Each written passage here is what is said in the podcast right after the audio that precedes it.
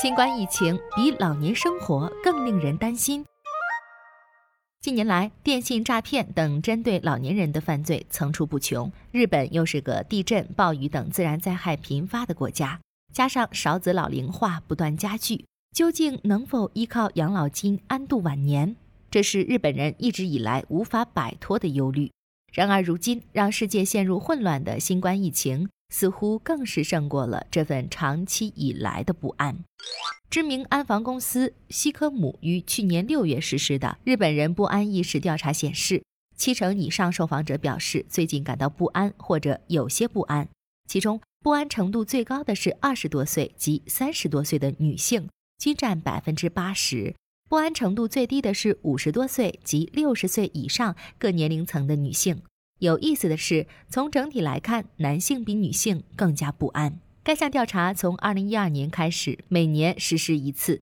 在此之前，连续八年最令受访者感到不安的都是老年生活和养老金。在此次调查中，对新冠疫情蔓延加剧感到不安的占百分之六十一点七。高出了占比百分之六十一点一的老年生活和养老金，这表明引发全球大流行的新冠疫情冲击力之大，已经大大的改变了社会经济活动和人们的生活。此外，受访者感到不安的选项中还有健康状况、地震、台风、暴雨、洪水等自然灾害、犯罪、交通事故、个人信息泄露、少子老龄化、环境问题、食品安全、恐怖袭击、火山爆发等。关于是否为了消除不安而采取相关措施，受访者回答已采取的比例为百分之四十二，高于以往。其原因也是全球规模的传染病蔓延加剧。关于这一年里令你感到不安的事情是什么？这个问题，百分之六十三点二的受访者选择了新冠疫情，占比远远高于其他选项。日本的确诊人数呈现明显上升趋势，是从去年三月中旬开始的。仅仅数月时间，新冠疫情的蔓延就达到了超乎想象的程度，以至于日本政府不得不在全国发布了紧急状态宣言。至于受访者列举的其他不安因素，排名从高到低，分别是台风、暴雨等引发的土砂灾害、地震、海啸灾害、酷暑引发的中暑、交通、网络犯罪。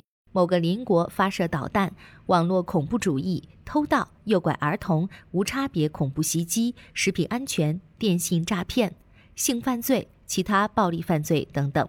虽然日本是个相对安全富足的国家，但人们仍然有着各种各样的不安。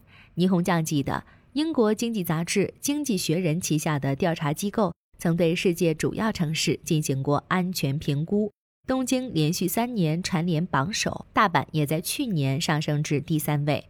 日本的突出优势在于医疗及健康环境的安全性、犯罪率低、防灾基础设施完备等方面。但一场新冠肺炎让所有人的心头都蒙上了一层阴影。